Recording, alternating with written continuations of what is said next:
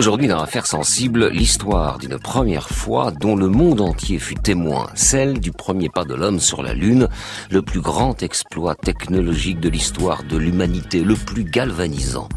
Depuis la nuit des temps, la Lune nous fascine et nous interroge, jusqu'à devenir le personnage principal des plus grandes œuvres artistiques, comme le songe d'une nuit d'été de Shakespeare, par exemple, tout comme Jules Verne, Georges Méliès ou encore Hergé, qui ont tracé une route imaginaire vers la Lune. Plus tard, cette route s'est inscrite au cœur d'une incroyable bataille scientifique, politique et médiatique que se sont menées les deux grandes puissances de l'après-guerre, l'URSS et les États-Unis. L'espace devient ainsi, pendant près de deux décennies, le terrain d'une lutte intense entre les deux blocs pour savoir qui sera le premier à envoyer un homme sur la Lune. Songe d'une nuit réelle, au cours de l'été 69, la science-fiction devient science tout court, exploit, suivi par des millions de personnes devant leur télé aux quatre coins du monde. Cette nuit-là, la Lune devient palpable, son sol est foulé par des hommes pour quelques heures. Alors, le temps d'une émission, nous allons revenir sur ces journées historiques depuis le départ de la mission Apollo 11 jusqu'au retour des trois astronautes. Nous serons avec eux à l'intérieur du vaisseau grâce à la radio, comparse naturelle de la conquête spatiale. Toutes les deux sont en effet de magnifiques aventures du son la voix des astronautes, lointaine et proche à la fois, précise et nasillarde, entrecoupée de ces fameux bits, ces balises de l'espace qui se marient si bien avec nos ondes terrestres et radiophoniques. Ce récit, ce sera aussi celui d'une aventure passionnante, vue d'en bas, pour nous, simples terriens, qui attendions une nuit entière les premiers mots et les premières images d'Armstrong et d'Aldrin. En seconde partie d'émission, nous recevrons Jean-Pierre Ignoret, l'un de nos spationautes français qui, comme ses collègues astronautes américains, a eu la chance d'explorer l'espace. Affaires sensibles, une émission de France Inter en partenariat avec l'INA, préparée par Jean Bulot avec l'appui des documentalistes de Radio France, coordination Christophe Barrère, attaché de production Valérie Bourg, programmation musicale Muriel Pérez, réalisation Fabrice Lègle, à la technique aujourd'hui Ronan Mahé. Fabrice Drouel, Affaires sensibles sur France Inter. Mais pourquoi la Lune? se demandent certains. Pourquoi la choisir comme notre objectif? Mais il pourrait aussi demander pourquoi gravir la plus haute montagne? Pourquoi traverser l'Atlantique? Pourquoi l'équipe de Rice affronte celle du Texas? Nous choisissons d'aller sur la Lune.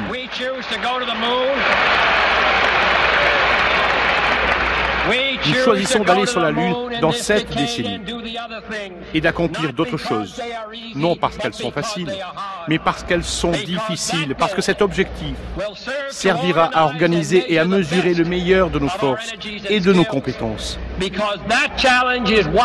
Parce que c'est un défi que nous voulons relever. Un défi que nous ne voulons pas ajourner. Et un défi que nous voulons gagner.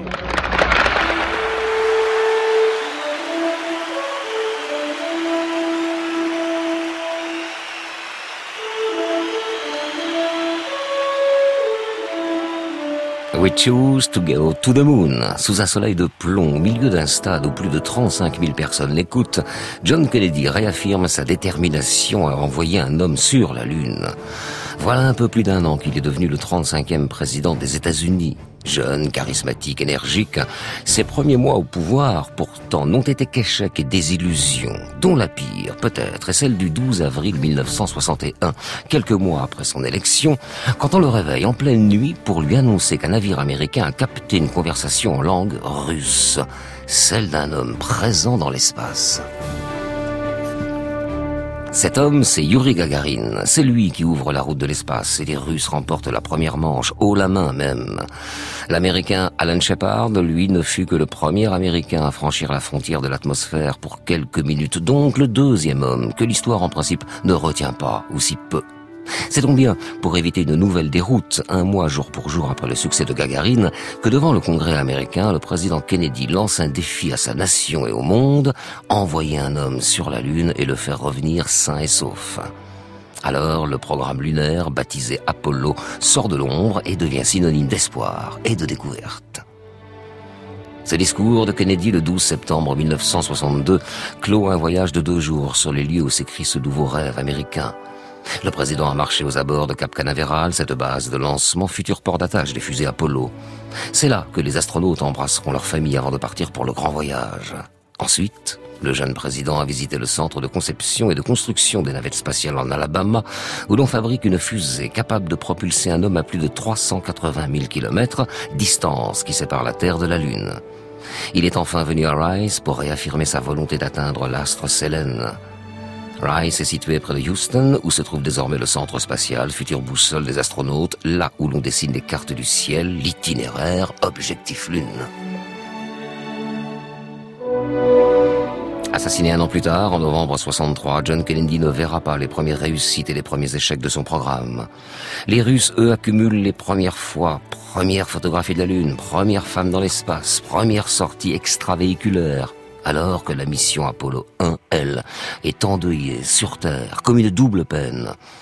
Le 27 janvier 1967, en pleine opération de simulation, les trois membres du premier équipage d'Apollo 1 meurent, brûlés vifs à l'intérieur du module. Attachés, enfermés, ils n'ont pas pu éteindre l'incendie et être secourus à temps. Ils s'appelaient Virgil Grissom, Edward White et Roger Chaffee. Ils sont les premiers morts de la conquête de la Lune, les derniers également. Si le choc a été grand et le retard conséquent, le rêve de Kennedy n'a pas été interrompu, loin s'en faut.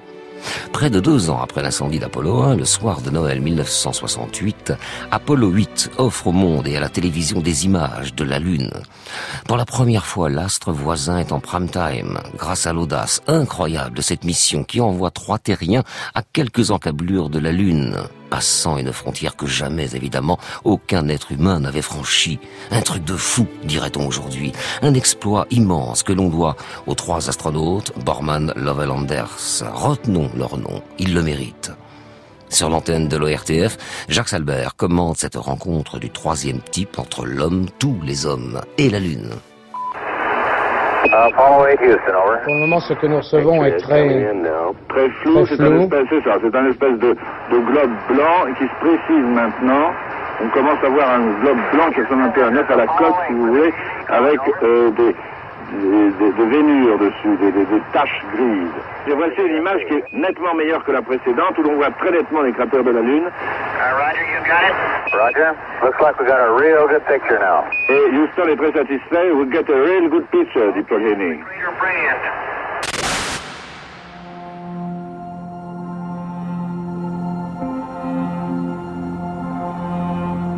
Grise et blanche, floue et impressionnante, enveloppée de poussière et accidentée de cratères, la Lune, d'un seul coup, nous devient familière. Ce jour de Noël, le compte à rebours est lancé. Quand acceptera-t-elle la Lune d'accueillir des hommes sur son sol et reviendront-ils sains et saufs?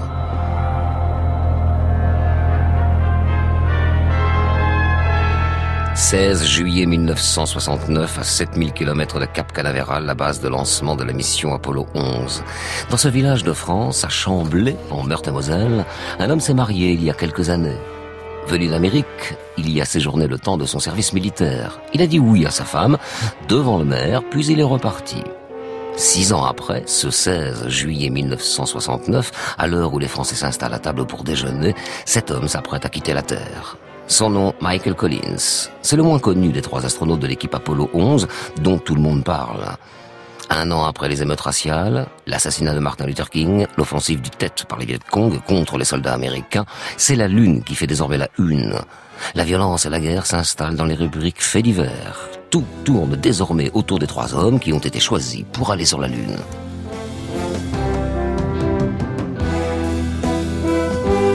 Ce 16 juillet 1969, Collins est le dernier que l'on voit embarquer dans la petite camionnette qui amène les trois hommes sur le pas de tir de Cap Canaveral.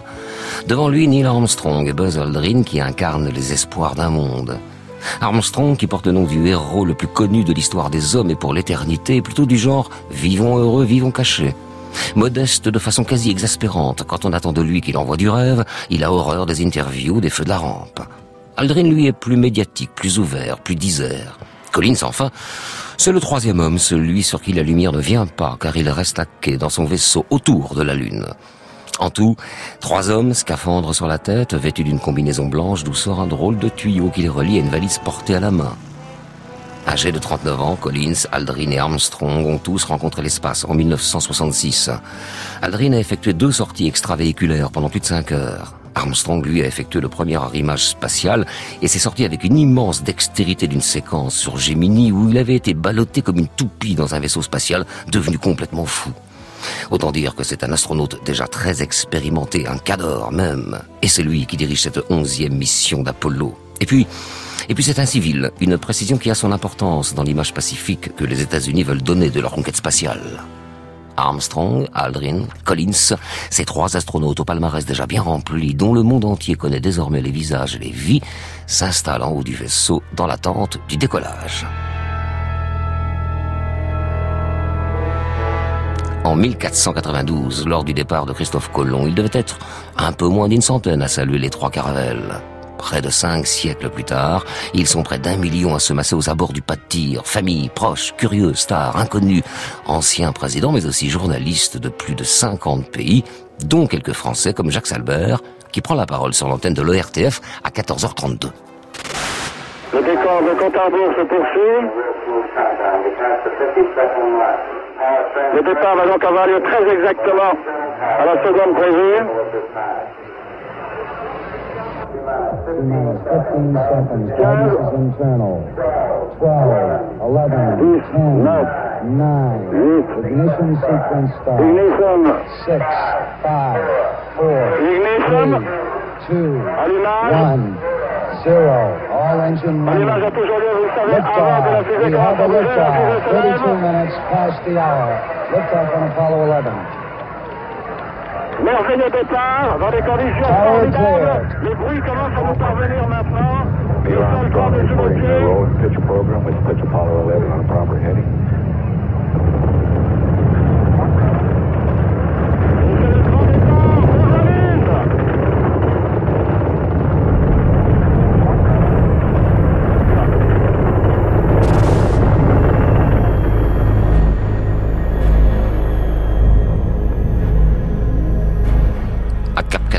À 100 km à la ronde, la terre tremble sous les 35 000 tonnes de poussée des moteurs du premier étage et le ciel avale peu la fumée blanche de l'engin.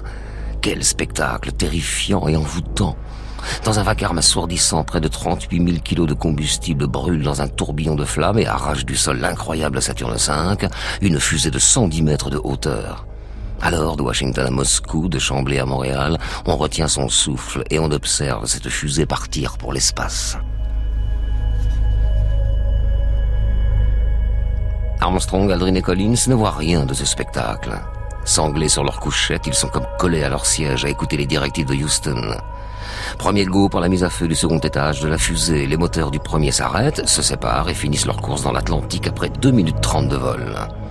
Ceux du second étage prennent la relève pendant 6 minutes, puis ceux du troisième pendant 2 minutes. Ça y est, Apollo 11 est dans le cosmos, en orbite autour de la Terre pendant 2h30 puis une dernière poussée l'expulse sur la route vers la Lune.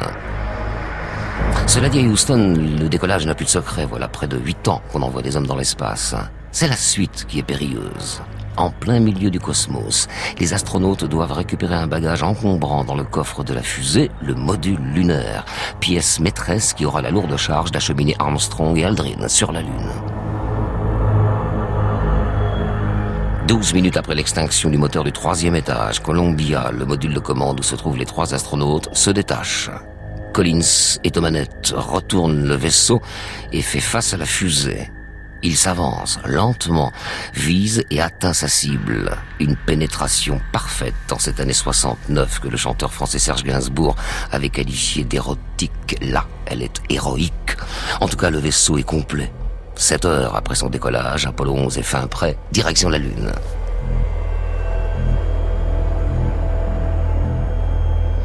Dans le vaisseau, on peut enfin retirer le scaphandre. Les trois hommes effectuent les vérifications d'usage, mangent, puis se préparent à leur première nuit. Est-ce à ce moment-là qu'ils ont ouvert pour la première fois leur petit sac blanc? C'est le seul bagage qu'ils ont eu le droit d'emporter, avec leurs souvenirs de la Terre, quelques photos et dessins de la famille, puis un tas de bricoles, des petits drapeaux, des insignes et des boutons, enfin des choses anodines. Sauf que d'ici une semaine, ces objets auront effectué un voyage étonnant et deviendront des pièces de collection et des cadeaux incroyables pour les proches de l'équipage. En attendant ces jours de gloire, à travers le hublot, les trois astronautes observent la Terre qui s'éloigne, cette planète où on ne parle que d'eux et de leur épopée. Mesdames, que pensez-vous de l'expérience Apollo 11 C'est une splendeur Magnifique C'est la plus belle expérience de notre temps. Oui, c'est merveilleux. Vous savez, très bien. Mais il faudrait pouvoir continuer. Mais je ne sais pas ce que ça va pouvoir apporter. Ah, c'est fantastique, hein, monsieur. C'est inimaginable, hein. C'est une chose qu'on n'aurait jamais cru si quelqu'un avait dit qu'on allait aller dans la Lune.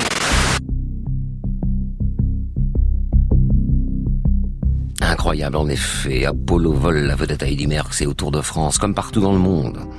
Seul Moscou joue encore la discrète, mais en URSS, le secret est une seconde nature. Là-bas, les victoires sont filmées, reconstituées, mais les échecs sont découverts des années plus tard. Au pays de l'oncle Sam, au contraire, où la télé est déjà un média de masse, la philosophie est différente. La NASA filme, met en scène, abonde les médias d'images, de confidences et de révélations. Avant même le décollage, le plan de vol de la mission a été distribué à l'ensemble des journalistes qui le souhaitaient.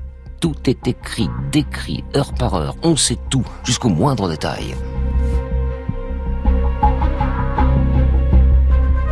Avant le grand jour, les astronautes salueront à plusieurs reprises la Terre lors de conférences télévisuelles cosmiques. L'image est floue, sombre mais enivrante, tant on sait l'incroyable prouesse technologique qui se cache derrière tout cela.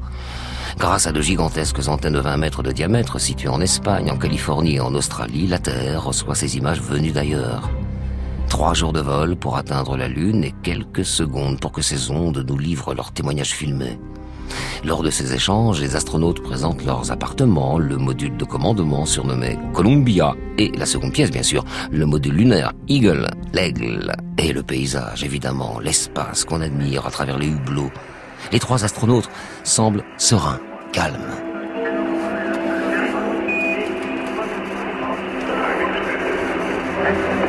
À Houston, au centre de commandement, alors que les trois hommes jouent au reporter télé, leurs compagnons terriens, eux, se préparent à toute éventualité.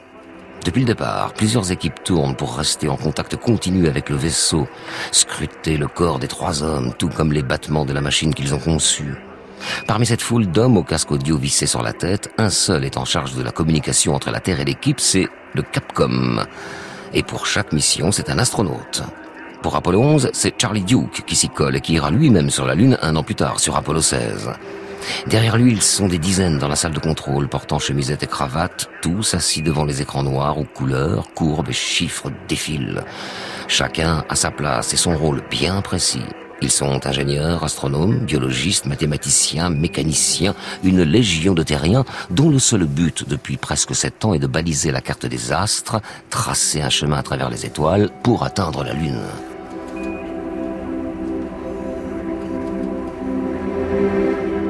Le samedi 19 juillet, c'est chose faite. Vers 16 heures, le vaisseau se place sur orbite lunaire. Pour la première fois, Armstrong, Aldrin et Collins la voient. La lumière du soleil éclaire cette terre désertique faite de poussière et de cratères. Rien ne bouge, tout semble calme. Est-ce une ruine? Acceptera-t-elle la présence de ces inconnus?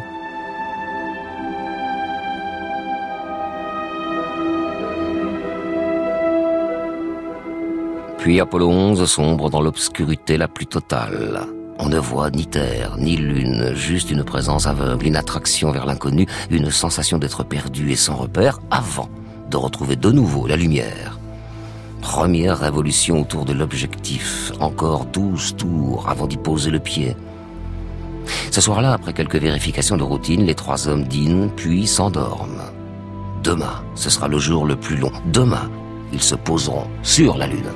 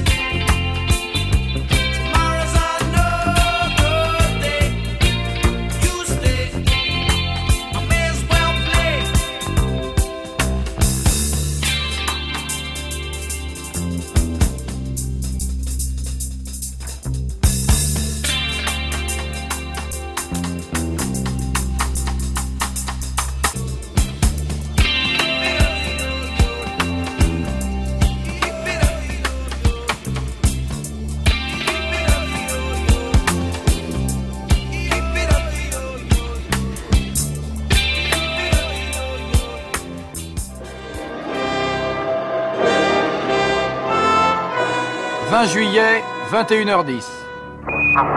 Ici, Houston, Houston, Houston, Houston, Houston. Dimanche 20 juillet, à 384 000 km de la Terre, entre les étoiles, la Terre et la Lune, trois hommes se réveillent. Là où ils sont, ils doivent se sentir plus terriens que hommes. Armstrong et Aldrin s'infiltrent à l'intérieur du module lunaire, tandis que Collins reste dans l'autre pièce. À la treizième révolution du vaisseau, dans l'ombre de la Lune, sans contact avec la Terre, les deux modules se séparent. À Houston, c'est l'attente, insoutenable. Puis une voix, celle d'Armstrong, brise la crainte. Il annonce L'aigle à ses ailes. Alors Armstrong et Aldrin descendent la tête la première vers la mer de la tranquillité, nom de code du terre-plein qui doit accueillir le module. 12 000 mètres absorbés.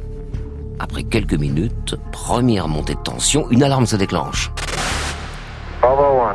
1201. Roger, 1201 alarm. 1201 alarm. Same type, we're go, flight. Okay, we're go. go. Same type, we're go. Flight right on, real feet, good. Roger. 2,000 feet, into the ag, 47 degrees. Roger. 47 degrees. How's our margin looking, Bob? It looks okay. We're okay. about four and a half. Roger. Eagle looking great. Your go. Altitude update next. Looks good. Roger. « 1202, 1202, code erreur qui signale que l'ordinateur de bord est surchargé d'informations. Alors, que faire? C'est la boussole qui oriente le vaisseau vers la mer de la tranquillité. Malgré l'alerte, Houston confirme la poursuite de la descente. Les informations sont en partie relayées par un ordinateur au sol. Dans le bruit des alarmes, les deux astronautes scrutent sans cesse, presque frénétiquement, les panneaux de contrôle pour s'assurer que tout fonctionne. Ils en oublient presque d'observer la descente par le hublot pour se repérer. Ni eux ni Houston n'arrivent à déterminer leur position. Ce qui est sûr, c'est que le vaisseau s'apprête à atterrir au milieu de cratères. Alors, avec un sang-froid incroyable, Armstrong décide de maintenir le module à l'horizontale et de survoler la zone pour trouver un lieu plus accueillant. Mais à Houston, tous les yeux fixent la jauge d'essence. Charlie Duke signale à l'équipage. 60, 60 seconds. 60 seconds. Lights on. Down two and a half. Forward. Forward. Good. 40 feet down two and a half. Picking up some dust. 30 feet, two and a half down. Straight shadow. Stand Four forward. Four forward, drift into the right a little. 30. 30 seconds. 30 seconds. Forward, just. Good. Okay.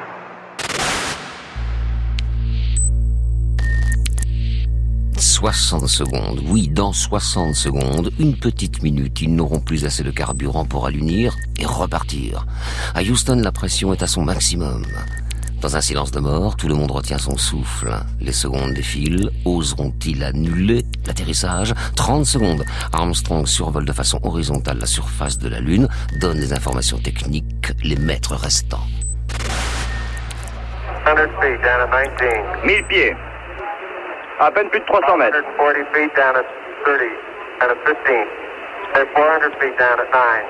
400 pieds.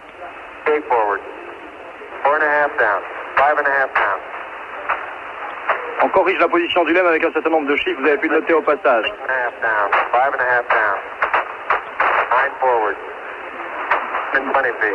Tout va bien. 100 pieds. C'est fait. C'est fait. Le lemme est posé. Le lemme est posé sur la surface lunaire. N'entendons pas la voix d'Aldrin et d'Armstrong. Il faut dire que pour l'instant, ils ont tout autre chose à faire que de décrire la surface lunaire ou leurs émotions.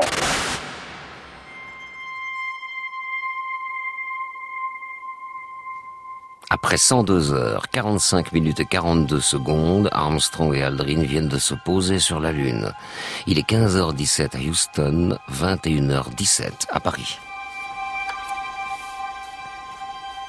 En France, quand Armstrong et Aldrin arrivent sur l'astre convoité, cela fait près de trois heures que tous les programmes de l'ORTF se sont arrêtés pour retransmettre en direct cette nuit historique. Sur les ondes, France Inter, Intervariété et France Culture ont laissé leur place à une station commune et éphémère appelée Radio Terre. 30 heures d'antenne, de musique, d'entretien en direct avec les États-Unis et un jingle qui annonce Houston. Radio Terre, moins 30 secondes. Ici, Houston, Houston, Houston, Houston.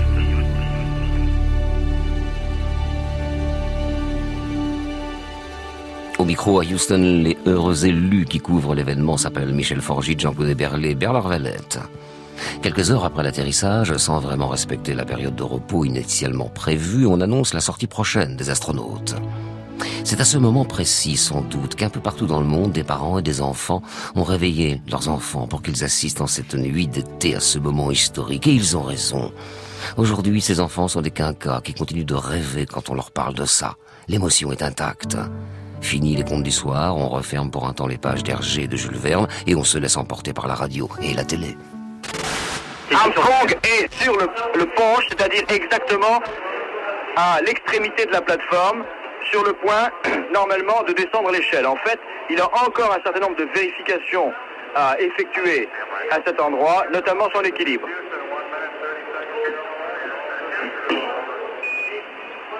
Est-ce que je dois descendre? Est-ce que je dois commencer à descendre a demandé Armstrong.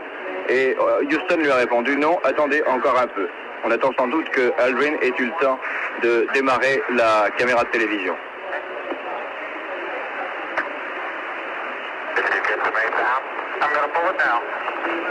Est-ce que tout est prêt maintenant? Est-ce que tout vous paraît normal? A demandé Houston à Armstrong. Réponse oui. C'est fait. L'image est là, vous entendez la salle de presse de Houston qui applaudit.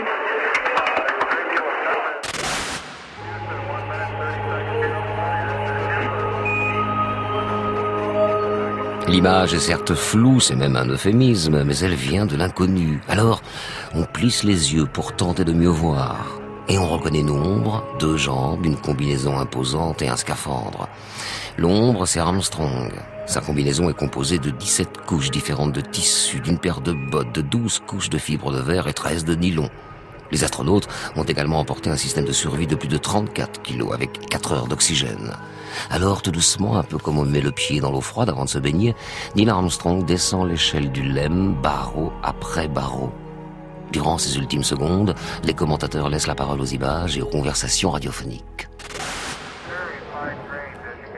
Apparemment, la surface est d'un grain de sable très fin, dit Armstrong.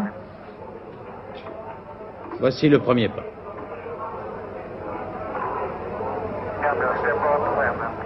Et je descends de l'échelle maintenant, dit Armstrong.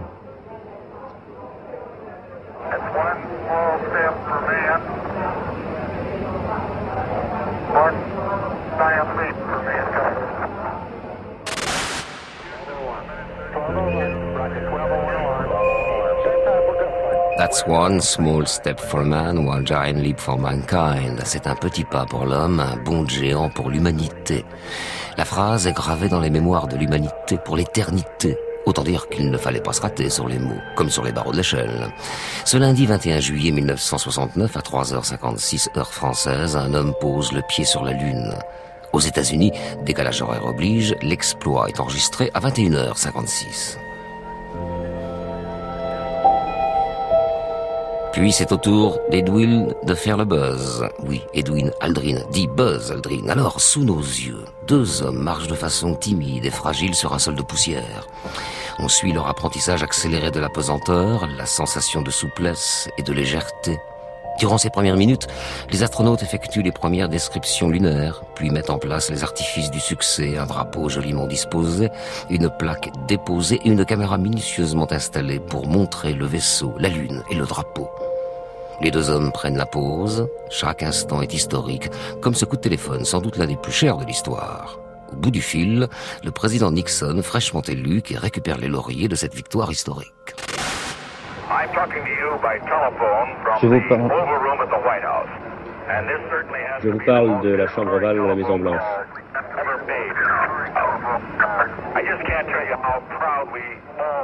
Impossible de vous dire quelle est notre fierté. Pour chaque Américain, c'est le jour le plus grandiose de sa vie. Les cieux sont devenus une part du royaume des hommes.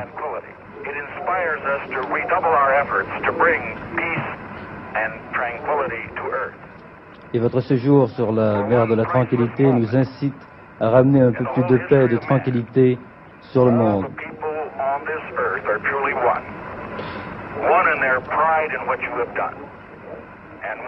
Pour la première fois dans leur histoire, tous les hommes sont vraiment un et un seul, rassemblés dans ce que vous avez fait dans votre exploit.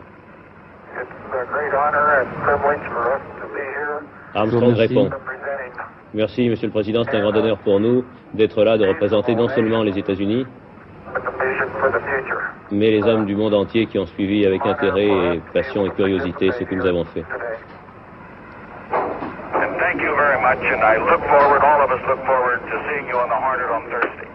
Et j'attends avec impatience du président Nixon de vous revoir jeudi prochain.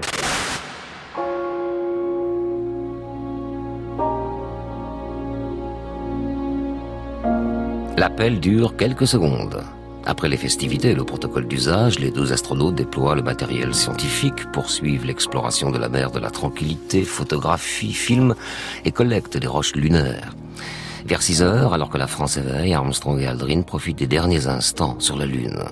Les deux hommes remontent à l'intérieur du LEM et se reposent, enfin.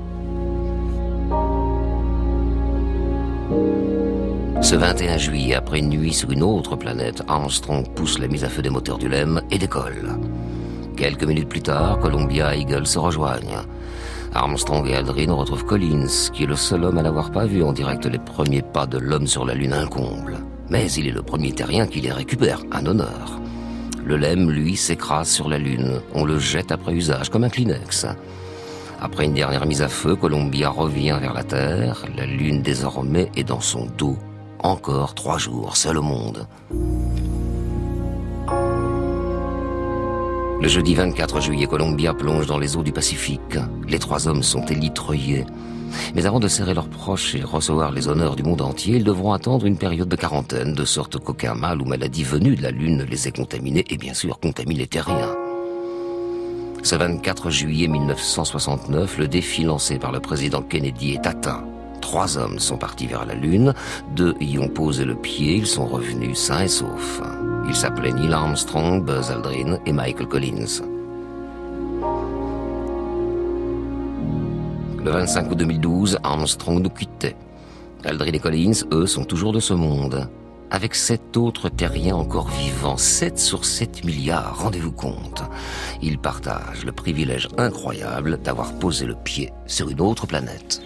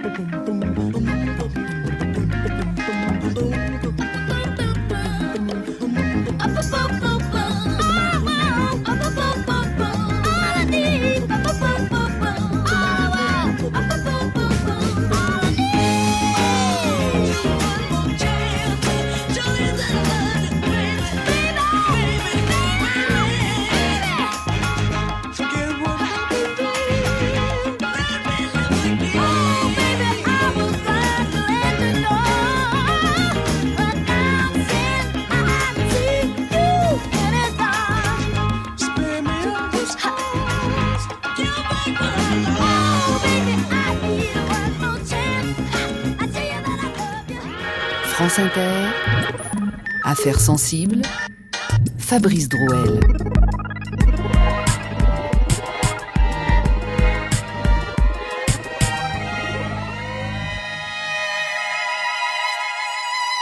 Aujourd'hui, Apollo 11 et notre invité, invité est un spationaute, parce qu'en France on dit spationaute, aux États-Unis on dit astronaute, et je crois qu'en Russie on dit cosmonaute. Bonjour Jean-Pierre Rigneret. Bonjour Fabrice. Merci d'être avec nous. Euh, je rappelle que parti du cosmodrome de Baïkonour le 1er juillet 93, vous avez rejoint la station spatiale Mir le 3 juillet en compagnie du commandant de bord Vassili Tsibliev et de l'ingénieur de bord Alexandre Serebrov, c'est cela euh, Vous êtes revenu sur Terre le 22 juillet 93 en compagnie de l'équipage qui était présent à bord de la station Mir, je crois, depuis six mois. C'est bien cela? Oui, c'est le fameux cosmonaute oublié. À l'époque, on avait fait toute une euh, toute une histoire sur ce fameux fameux cosmonaute qui était resté euh, un an et on avait dit comme c'était le début de la Russie, la fin de l'Union soviétique, le début de la Russie, on disait que le changement politique avait fait qu'il avait été abandonné, qu'il n'avait pas de miel pour, pour on lui avait pas approvisionné son miel pour survivre. En fait, c'était un programme scientifique tout à fait euh, préparé et qui était destiné euh, à préparer les missions lointaines sur mm. euh, sur le Mars euh, pour voir un petit peu ce que les longues durées dans l'espace provoquaient d'un point de vue physiologique. Et le record après était de 14 mois. Parce que c'est vrai que si un jour on va sur Mars, il faudra tenir. Alors ce hein. sera, deux ans à peu près, enfin pas deux ans en impesanteur totale, puisqu'ils ont un séjour là-bas sur la planète. Alors, euh, revenons donc à Apollo 11, quand même la matrice des grands exploits euh, spatiaux euh, de l'homme. Que faisiez-vous ce 21 juillet 1969 à 2h56 du matin? Ça, je me souviens, comme tous ceux de ma génération qui ont vécu ces, moments extraordinaires, hein, Gagarine et, la Lune, qui sont les deux plus grands événements de, de, l'aventure euh, habitée, spatiale. Et moi-même, je me retrouvais en gare de Dijon. Et qu'est-ce que je faisais en, gare de Dijon? Eh bien, euh, le train, à l'époque, s'arrêtait. Il y avait une jonction entre les trains de l'Est et les trains parisiens. Et moi, je me dirigeais à Montpellier, où euh, j'allais, quelques jours plus tard, faire mes premiers vols en avion dans le cadre d'une sélection euh, au SFACT, euh, qui était euh, un des services de la DGAC pour être pilote. Mhm. Et euh, donc, on, je me souviens très bien qu'on était là pendant la jonction. Il y avait des, ils assemblaient des wagons où ils en rajoutaient d'autres. Je ne sais plus très bien comment ça s'organisait, mais on était une heure là au bord du quai en pleine nuit à ne rien faire. Et, sauf que là, tout le monde avait, on avait les transistors. On était très fiers d'avoir des transistors parce que l'époque, à l'époque, c'était une technologie moderne qui nous permettait d'écouter la radio même sur le quai. Avant, on n'écoutait la radio que par des radios à lampe qui étaient branchées sur le secteur. Et là, depuis quelques années, on avait ces transistors et on a suivi en direct euh, l'alunissage euh, des premiers hommes euh, sur, sur cette planète. À ceux qui pourraient vous dire, ah, mais vous n'avez pas vu les images, vous pouvez répondre, comme je le disais dans ce récit, que c'était une fabuleuse aventure du son. Par le son passait beaucoup, beaucoup d'émotions. vous vous souvenez de ça? Oui, d'autant plus que la Lune, hein, dans la littérature, l'art, l'imaginaire, euh, euh dans, dans, dans, la religion, dans, enfin, ça, ça appartient à un autre monde, à un monde qui n'est pas le monde normal, matériel et terrestre, un autre monde. Et donc, c'est vrai que euh, c'est parce que vous m'en parlez que mmh. j'y réfléchis, mais je pense bah, que c'est le, fait, le fait de Shakespeare. Hein, le, fait d'entendre permettait euh, d'être en communication par l'esprit avec ce qui se passait et, et, finalement de, de rendre ce contact avec l'irréel en, en, encore plus fort, sûrement. Mmh. Alors, euh, je vous pose la question parce que la plupart des astronautes sont des pilotes d'avion, plutôt des militaires, hein, sauf, sauf, Armstrong. au début, au début, au en début, tout cas. Au début, à, à l'époque d'Apollo, hein, de Gemini, euh, Mercury, Apollo. Euh, Est-ce que ça vous a donné, vous, ce jour-là, envie d'être astronaute un jour? Bah, vous savez, moi, comme je vous l'ai dit, j'étais à quelques jours de non seulement de faire mes premiers vols en avion, mais c'était la première fois que j'allais voir un avion. J'en avais jamais vu un de près. J'avais une vingtaine d'années. Ah j'avais 20 ans. Et, euh, et donc. Euh, il y avait ce rêve-là euh, qui était plutôt du domaine de Jules Verne, de la littérature, qui était en train de se réaliser, mais entre hein, le premier exploit c'était Gagarine, c'était l'Union soviétique, c'était quand même de l'autre côté du rideau de fer, donc déjà dans un autre imaginaire. Euh, le continent américain, les Américains qui débarquaient sur la Lune, c'était aussi quelque chose qui, pour le jeune homme que j'étais à l'époque, était inatteignable. Donc c'est pas quelque chose du tout à cette époque que je transposais pour moi. Moi, mon, mon grand rêve, c'était ce qui allait se réaliser et que je n'imaginais pas encore six mois avant, c'est que peut-être j'allais pouvoir être pilote. Et qu'est-ce qui a fait qu'à un moment vous êtes devenu euh, spationaute comment, comment ça s'est passé? Parce que c'est pas c'est pas un métier où on dit pas tiens je vais être spationaute. Voilà, c'est enfin bon certains certains vous diront qu'ils ont rêvé tout petit de le faire. Bon, moi j'avoue que peut-être j'étais plus modeste, enfin assez, assez modeste, pas pas dans mes ambitions, mais euh, sur de manière réaliste ce que je pouvais atteindre. Et, et donc c'est en fait au fur et à mesure j'ai coutume de dire qu'en fait euh, à la fois j'ai été successivement pilote de chasse, pilote d'essai et astronaute. Et j'ai coutume de dire que à chaque fois la transition, enfin l'éclairage la prise, la réalisation de que j'allais pouvoir devenir euh, soit pilote d'essai, soit astronaute ou, pilote de chasse, ça a commencé quand j'ai vu un papier de d'inscription à une sélection sous les yeux et en, particulier euh, être. Euh, alors j'aime pas le terme spationaute, hein, mais on, peut en, parler. Pourquoi? Ouais, bah, dites-le pourquoi. Parce que c'est celui qui est retenu en principe. Parce que parce que c'est quelque chose qu'on avait inventé quand on, on, développait le programme Hermès. Le programme Hermès était un magnifique programme d'avion spatial qu'on a développé d'abord en France euh, dans les années 85 à 90 et qui est devenu un, un programme européen qui n'a jamais été réalisé. Et moi, je compte que dans cette aventure, un peu comme dans Jules Verne, on est identifié à son équipage. Et donc c'est vrai que si on avait pu emmener des astronautes étrangers dans Hermès, un, avion européen, un avion français, on aurait pu demander aux autres d'avoir le nom de l'équipage qu'on voulait donner. Mmh. Dans notre cas, enfin dans mon cas, j'ai volé avec des Russes. J'étais dans un véhicule russe avec euh, deux camarades russes, et donc euh, je me targue et je suis assez fier d'avoir été un cosmonaute. Bon, on, le retient. Alors, on va revenir euh, à Apollo 11, qui ne tombe pas du ciel, si je puis dire. Je veux dire par là qu'il y a eu des missions préparatoires d'Apollo. On, a parlé dans le récit d'Apollo 8, qui est quelque part la plus belle hein, avant 11. Mais il y a eu aussi Apollo 7, Apollo 9, autour de la Terre, et puis Apollo 10, euh, pour des manœuvres autour de la Lune. Donc, vous voyez, une graduation comme ça. Euh, le 12 avril 1961, le jour où Gagarine va dans l'espace, Jean-Claude Pecker, de l'Observatoire de Meudon, explique au micro, mais on va l'écouter ensemble, c'est une archive, comment va se dérouler, selon lui, l'exploration de la Lune, ses étapes. Vous verrez qu'il avait vu juste. Une dernière question, M. Pecker. Logiquement, quel devrait être le prochain voyage de l'homme dans le cosmos? La Lune, Mars ou Vénus? Ah, voilà une question intéressante. Naturellement, euh, il faut bien se prendre garde à une confusion qu'il ne faut pas faire. On n'ira pas atterrir sur la Lune, je m'excuse, à l'unir. Euh, parce que le problème euh, résolu actuellement, c'est celui du départ de la Terre, celui du retour sur la Terre, ce n'est pas nécessairement celui du départ d'une planète ou de la Lune. Par conséquent, le, premier voyage sera certainement d'aller faire un tour autour de la Lune sans s'y arrêter, sans y débarquer. Euh, la Lune, c'est l'approche banlieue, ce sera certainement la prochaine expérience aussi. On fera probablement d'autres expériences autour de la Terre, mais enfin la prochaine nouvelle expérience sera autour de la Lune.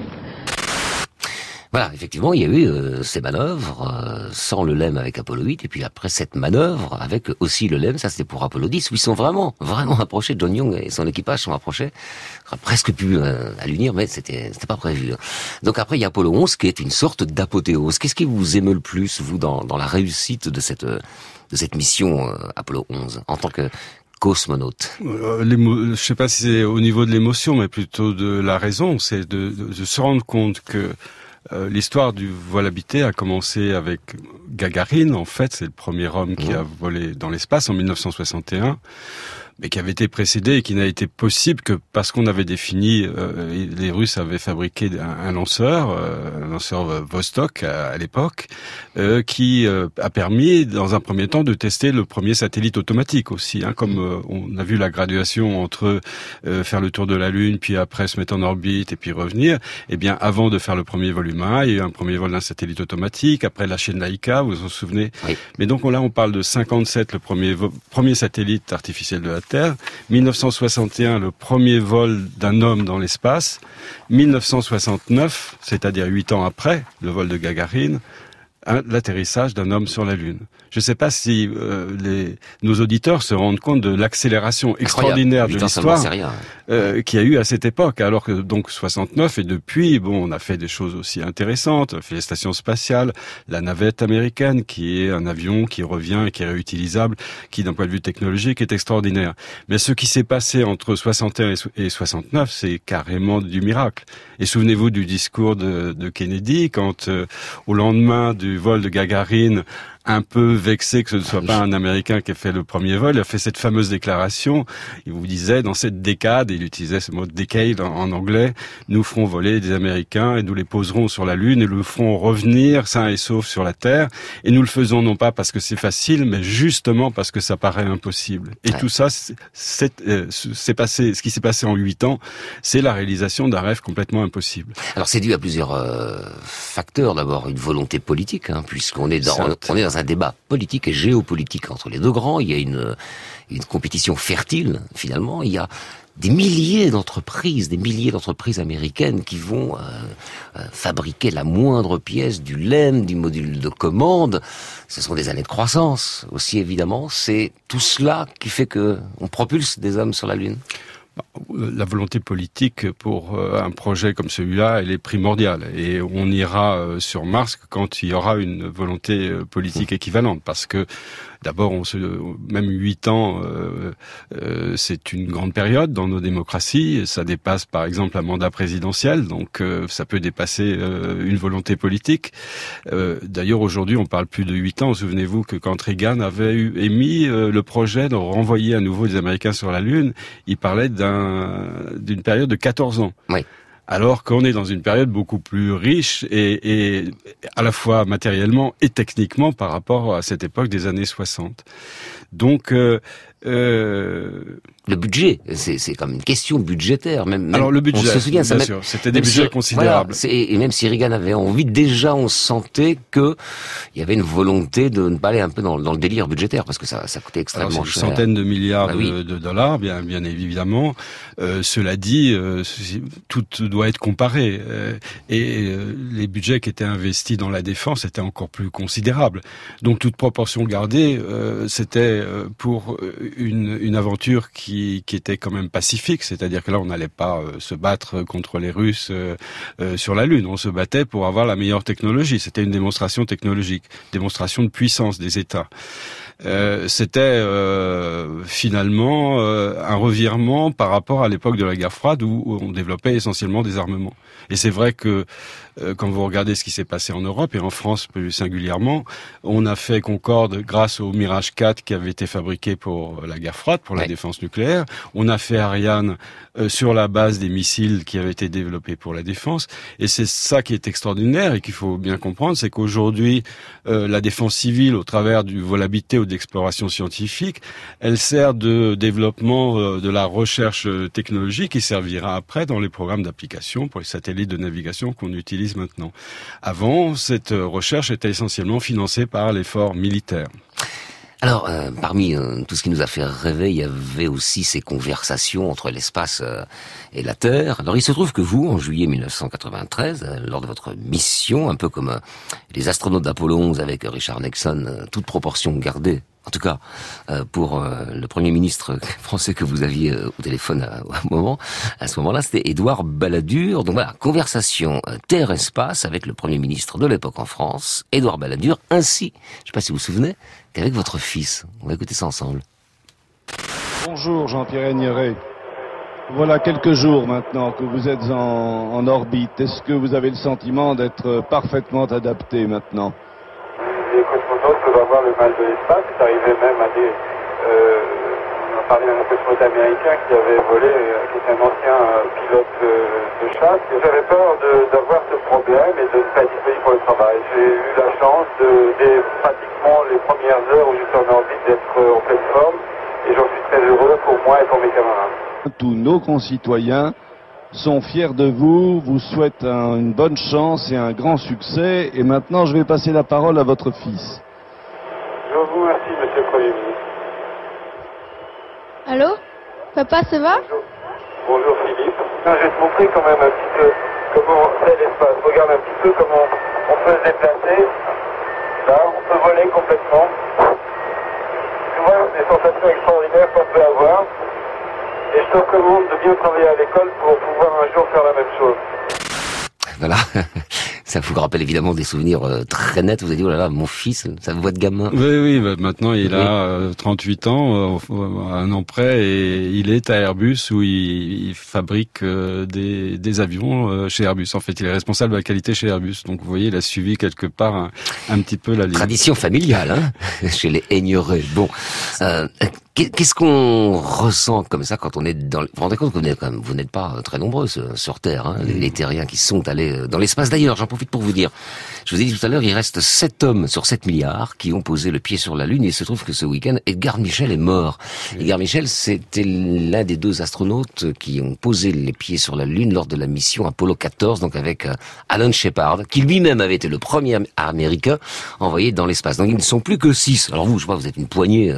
De terriens avoir connu l'espace. Vous vous rendez compte quand même Qu'est-ce que qu'est-ce qu'on ressent dans l'espace? C'est une question un peu un peu large, hein, je, je l'avoue, mais qu'est-ce que vous retenez vous de la sensation humaine? Mais d'abord, c'est la réalisation d'un rêve. C'est j'étais un lecteur de, de Jules Verne, de Tintin aussi, mais surtout de Jules Verne euh, qui dans les romans de Jules Verne, vous avez toujours un personnage principal qui est un, un engin mécanique, hein, la, la, calypso, le ballon.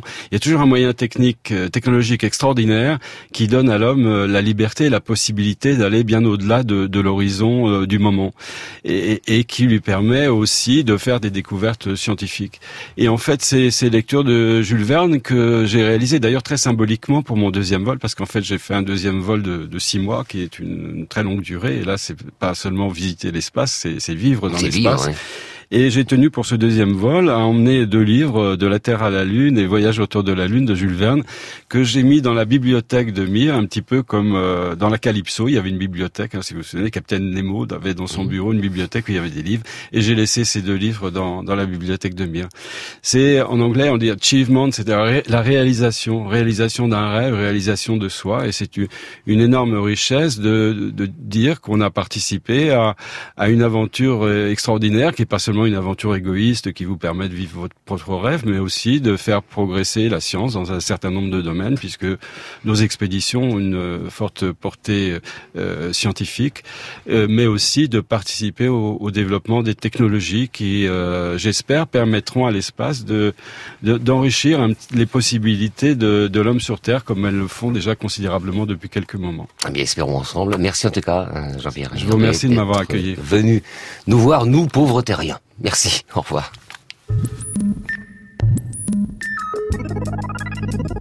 C'était Affaires sensibles aujourd'hui, Apollo 11, une émission que vous pouvez réécouter en podcast sur franceinter.fr. Rendez-vous également sur la page Facebook d'Affaires sensibles.